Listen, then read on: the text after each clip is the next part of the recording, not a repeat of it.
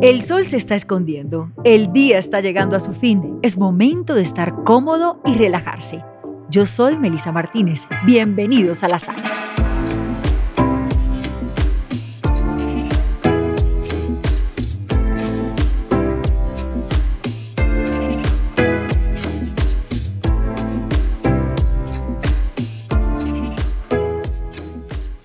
Ay, es una nueva tarde aquí, en esta nuestra sala en la sala de muebles Jamar. Hoy tenemos una invitada que yo no le voy a preguntar. Normalmente es que me dicen, eh, Melisa, pregúntales qué quieren tomar para que se sientan más a menos cuando se sienten aquí en la sala. Y yo digo que no, yo digo que, que yo le voy a ofrecer una copa de vino y así vamos a tener una conversación más chévere. Ahora, está haciendo un poco de frío. ¿Preferirías café, Flavia? ¿Qué tal? Hola, no, ¿qué café? Vino, ya dijiste la palabra mágica de una.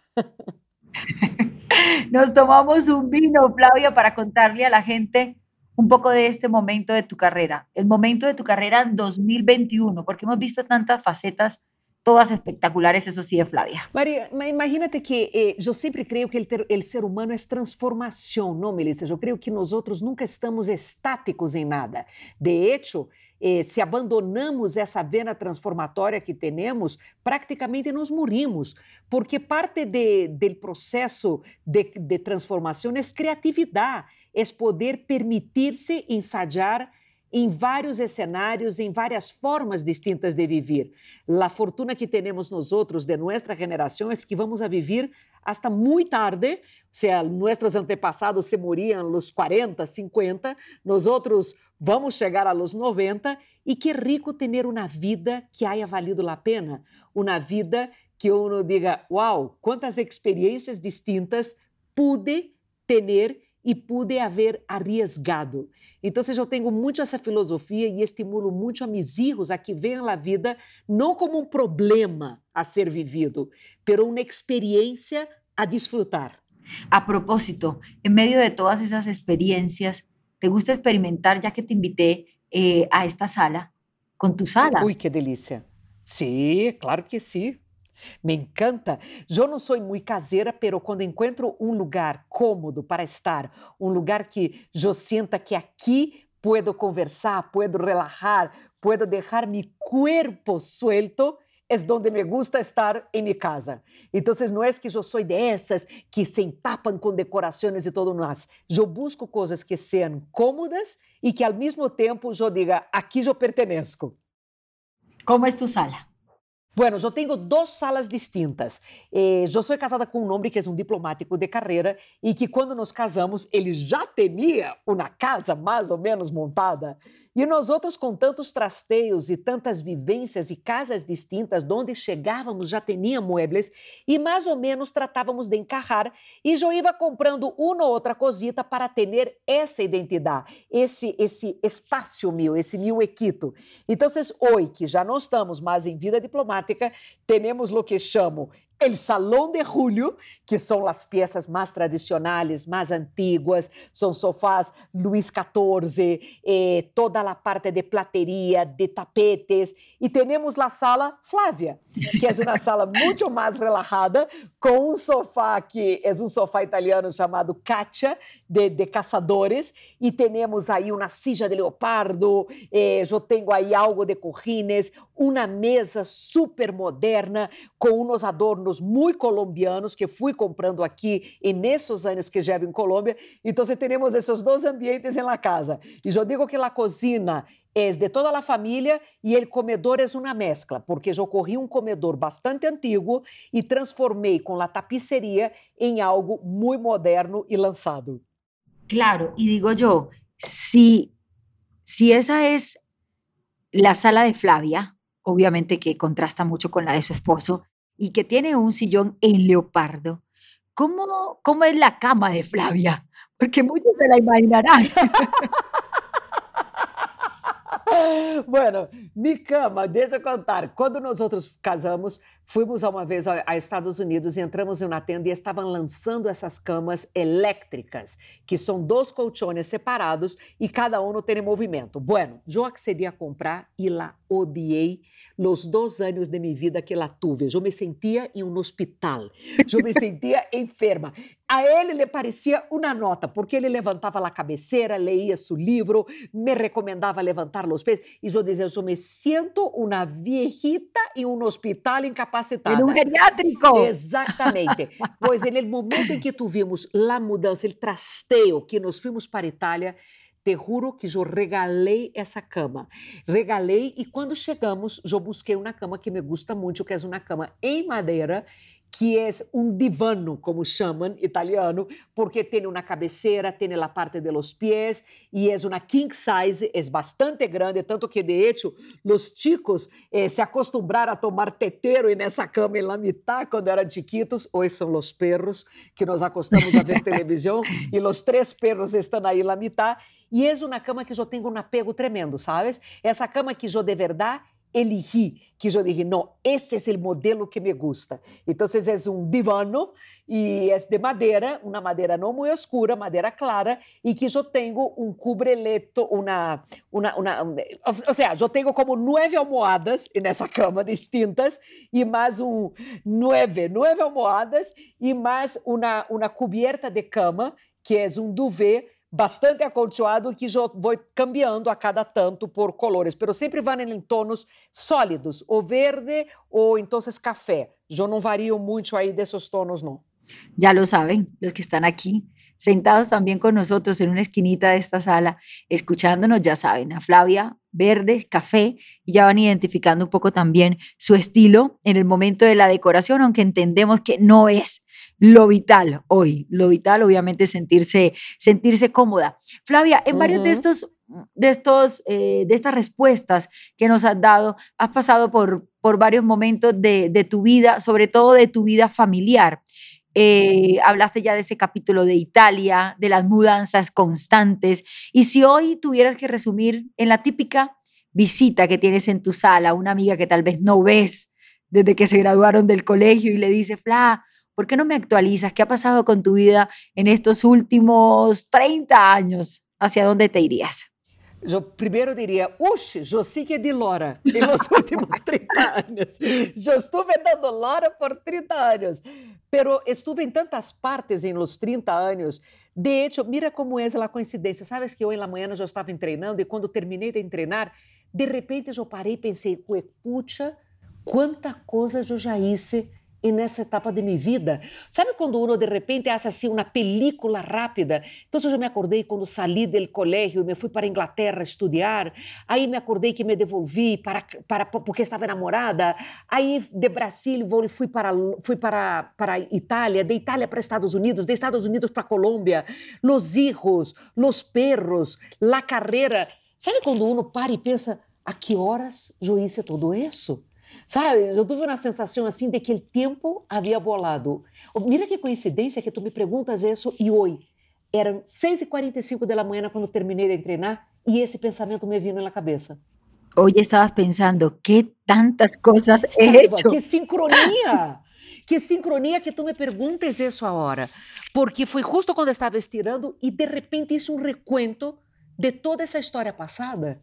E me chamou muito a atenção, porque eu disse, caramba, quanta coisa. Sabe quando eu penso e digo assim, e a hora que foi ¿Sabe un poco eso?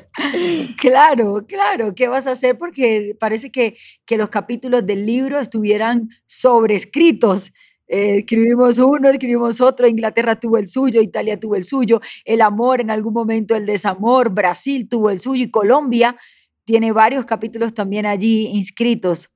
Ahora, Flavia, eh, hablamos un poco también de, de, lo que nos pasa a los colombianos de nos sentimos cómodos si estamos hablando en la sala, pero si vamos a hablar del cuarto y abrimos las puertas eh, a ese espacio que consideramos tan íntimo, nos sentimos como un poco retraídos para hacerlos. ¿Por qué? ¿Somos mojigatos o qué es? No, yo creo que es un espacio tan íntimo, ¿no? Porque es, es el cuerpo de uno. Normalmente yo digo que intimidad no es tener sexo con una persona, estar desnuda. Intimidad es poder compartir tus miedos, compartilhar tus sonhos, tus projetos, pero sobretudo essa fragilidade.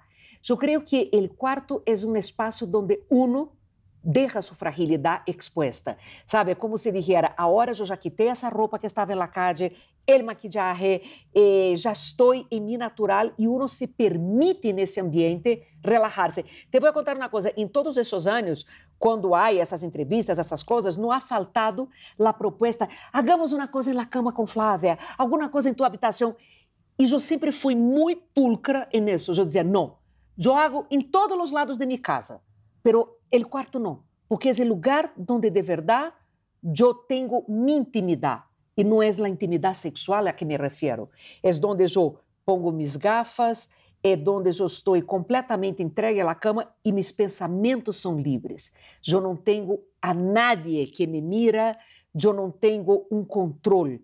Então, eu considero minha cama com todos meus livros ao lado, eh, eh, todo o que veio aqui, as fotografias, eh, as coisas que eu tenho em em meu quarto, esse espaço íntimo real, é onde eu sou eu, de verdade. Já recuerdo essa cama grande, recuerdo entonces una mesa para, para que estén los libros, para que esté... Eh, dos, la mía y de mi marido, son sí, dos mesas. Para que estén allí las gafas, que otras cosas no pueden faltar en un cuarto, eh, así sea de, de afán que tengamos que armarlo. Eu tenho um espejo muito grande, um espejo frente à cama, que é um espejo que me gusta, porque era um espejo de minha suegra, que aunque não la conheci, eu tenho entendido que era um espejo que ela ganhou em um cumpleaños. Então, eu puse ao lado da chimenea, frente à cama, e é um espejo que eu sempre echo a miradita antes de sair. Tenho um sillón, onde me pongo a ler muitas vezes, é um sijão que me encanta porque eu quepo dentro desse sijão, sabe? Esse sijão grande, eu sou uma pessoa, uma mulher muito chiquita, então sou essa assim que me arruncho toda aí adentro, cruzo as pernas e quedo toda encorridita aí com meus livros, com as coisas que me gustam. Tenho na mesa com umas quatro sillas aqui cerca de meus livros, onde normalmente eu não trabalho aqui atendendo pacientes, pero eu escrevo, tenho meu computador. Aunque eu atenda pacientes em outra habitação, a mim me gusta quando tenho que escrever artículos, quando tenho que fazer coisas eh, personales assim de trabalho, me gusta estar aqui e não em la parte que eu tenho na oficina onde estou atendendo e trabalhando durante a pandemia. Não sei, é como se já cambiar ambiente. E te confesso uma coisa, tenho muitas velas. Tenho velas ao lado de, de cama, de, em la mesa de noite, com a fotografia de meus filhos.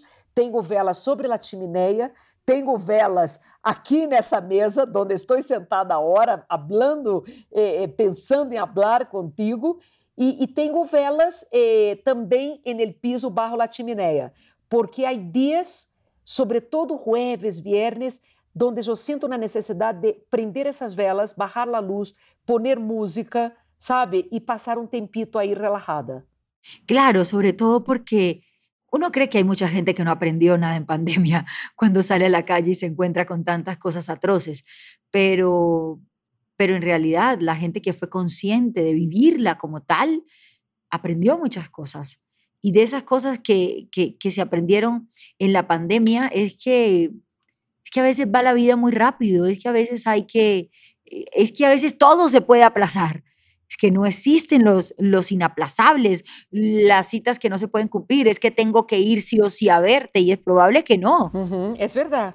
Y, y, en medio de todo eso, creo que, que tus vivencias en pandemia hoy, ¿cómo podrías resumirla? Foi muito interessante. Mira, a gente falava muito dessa coisa, que todos vão cambiar, e eu dizia, madre, isso, não, isso é uma pandemia, não é milagro. Não é que o céu se abriu, alguém caminhou sobre a água.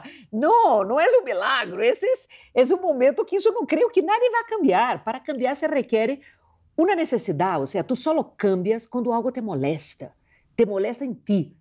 Certo? Não cambias porque, ah, que lindo, é pandemia, então eu estou encerrada na casa. Não. Tanto que vimos aí um montão de gente, incluso eu, que trabalhávamos hasta a tarde da noite, buscando coisas que fazer, buscando conectar. Para mim, a pandemia me ensinou que é uma realidade o mundo diminuído. É decir, não há fronteiras.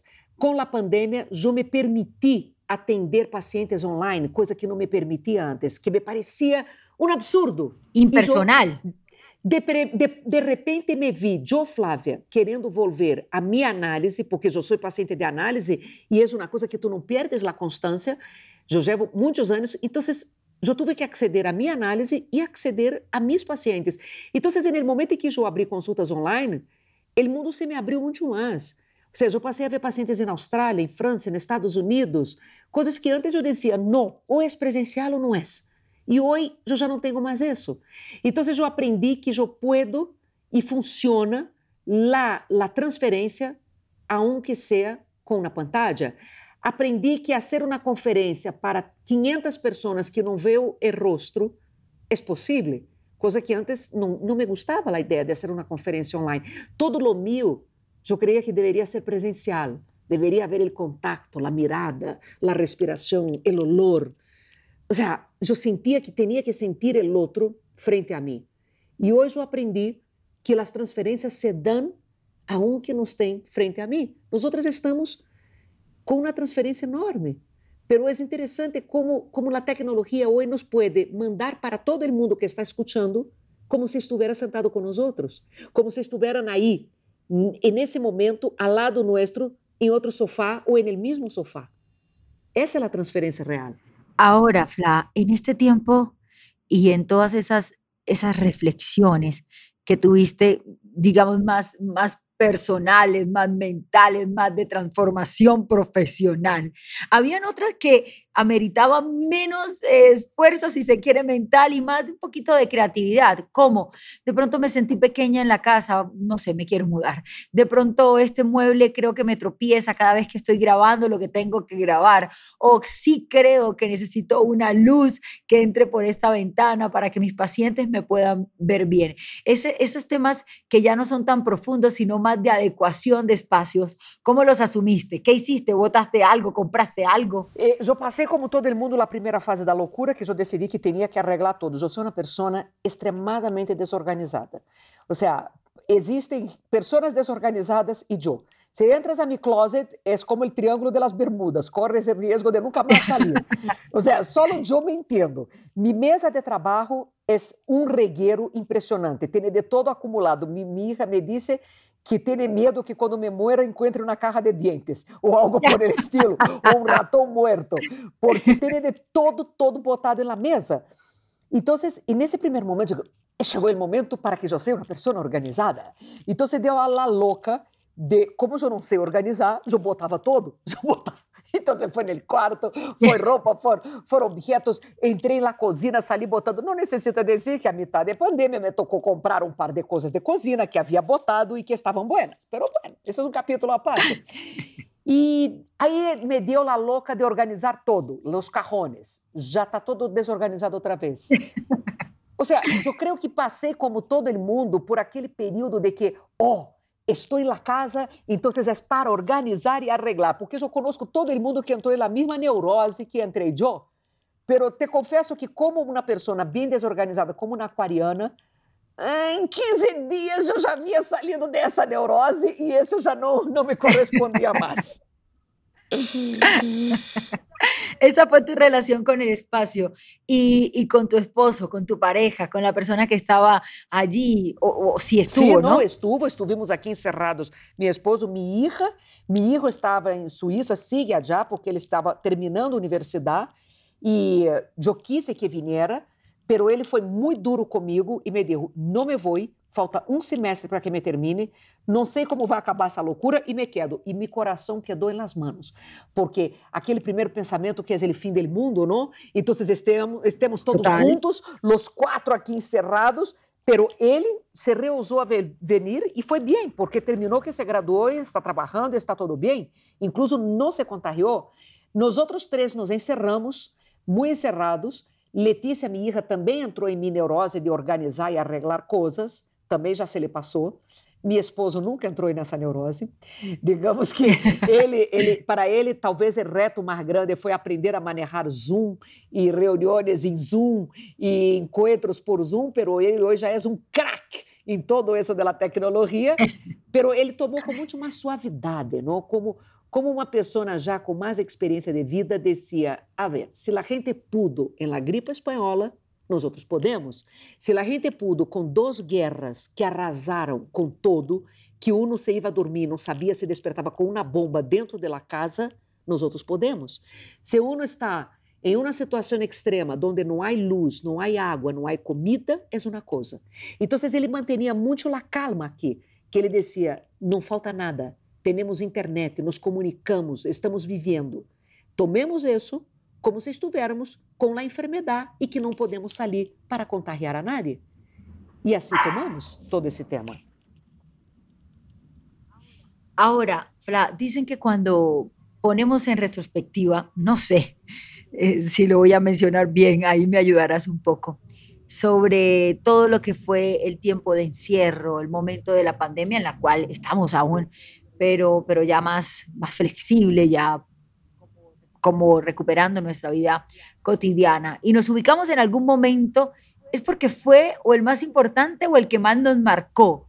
Hoy, hoy en, ¿en dónde te ubicas? En retrospectiva, tal vez 15 meses, estos últimos 15 meses. Não creio que foi o que mais me marcou, não, sabe? Eu creio que foi uma experiência diferente, louca, pero que, como eu te disse, a vida não é um problema, é uma experiência. Então, vivamos as experiências como podamos, da maneira que podamos. Então, eu, eu hago broma não, com aquela história que dizem que os nietos de mis hijos, quando eles empiecem a contar o que foi, vão a dizer, ih, já vem a cucha louca a contar mentiras outra vez. Ou seja, porque a gente não vai crer, não? Os mis bisnetos para dizer que estamos loucos, que como que uno se encerra dessa maneira e todo.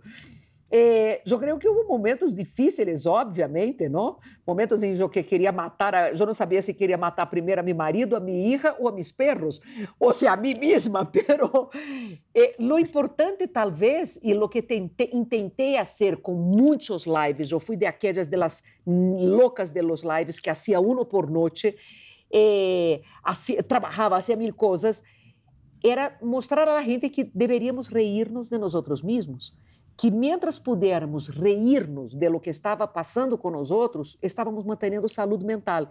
E que é um reto, porque mientras muita gente se moria e perdia gente cercana, eh, trazer esse mensagem de reírse não é fácil. Eu mesma quase perdi a minha mamá. Minha mamá foi das primeiras a contagiar-se, estuvo em UCI 22 dias em Brasil e as fronteiras cerradas. E não havia vuelo saindo de Colômbia e eu aqui pegada ao teto porque eu dizia, você vai a morir e eu não posso sair nem de Colômbia. Me entende? Então, tudo isso eh, foram momentos difíceis, pero que eu tratava de manter algo de respiração. Eu não digo tranquilidade, não digo sabedoria, nada disso. Pero cada vez que bati, pegava duro a angústia, pegava duro eh, o medo, eu parava, prendia as velas não, de meu quarto e respirava. Bajava as luzes. e respirava. Porque nós outros, quando estamos muito angustiados ou com muito medo, bloqueamos a respiração. É impressionante. Uno imediatamente prende o aire e não respira. E isso empeora toda todo o que está sentindo. Então, quando te permites respirar, de alguma maneira te dá algo de esperança de dizer, calma, alguma coisa vai ter que melhorar aqui. Ou seja, aquela coisa pior já não pode quedar. Pero, al fim, eu entendo, foi muito difícil. Muitas pessoas tiveram que passar por muitas provações difíceis, mas é a vida, não? Quando hablabas de lo hiperactiva que eres, bueno, no mencionaste ese término, ese es mío, te lo, te lo adjudico sí, por, por, la forma de... sí, por, por la forma de moverte, de estar, de desordenar, de hacer, de mirar, eh, y que tal vez encuentras esa, esa tranquilidad en ese momento que ya nos describías, que creo que va a servirle de terapia a muchos de los que escuchen este, este podcast. Digo, ¿qué era lo más complejo de estar en casa, en el espacio? Y continuar con las responsabilidades y decir, bueno, espérate, ya no tengo al camarógrafo, ya no tengo al sonidista, ya no tengo al luminotécnico, ya estoy Flavia y voy a suplir esos otros roles de la mejor manera posible. Exacto. No, yo soy muy de eso, ¿sabe? De, de querer ser independiente. Ese siempre fue muy así. Entonces, si, si hay que hacer alguna cosa, yo busco hacer la manera para hacerla. Lo más difícil, te voy a... Bueno, como hiperactiva que sou e viajando todas as semanas, como viajava, porque estava sempre montada num avião para conferência, para estar viajando no país, esse foi o primeiro golpe para mim. A realidade é estar na casa todos os dias. Mas sabe qual foi o pior golpe? Foi lá treinada. Eu treino cinco vezes a semana e corro. Então, quando não podíamos sair para nada, começou a subir-me a angústia de que vou fazer. Então, eu vivo em um último piso, tá? No piso 12. Eu empecé a barrar e subir as escaleras de meu edifício três vezes seguida, todos os dias por la manhã.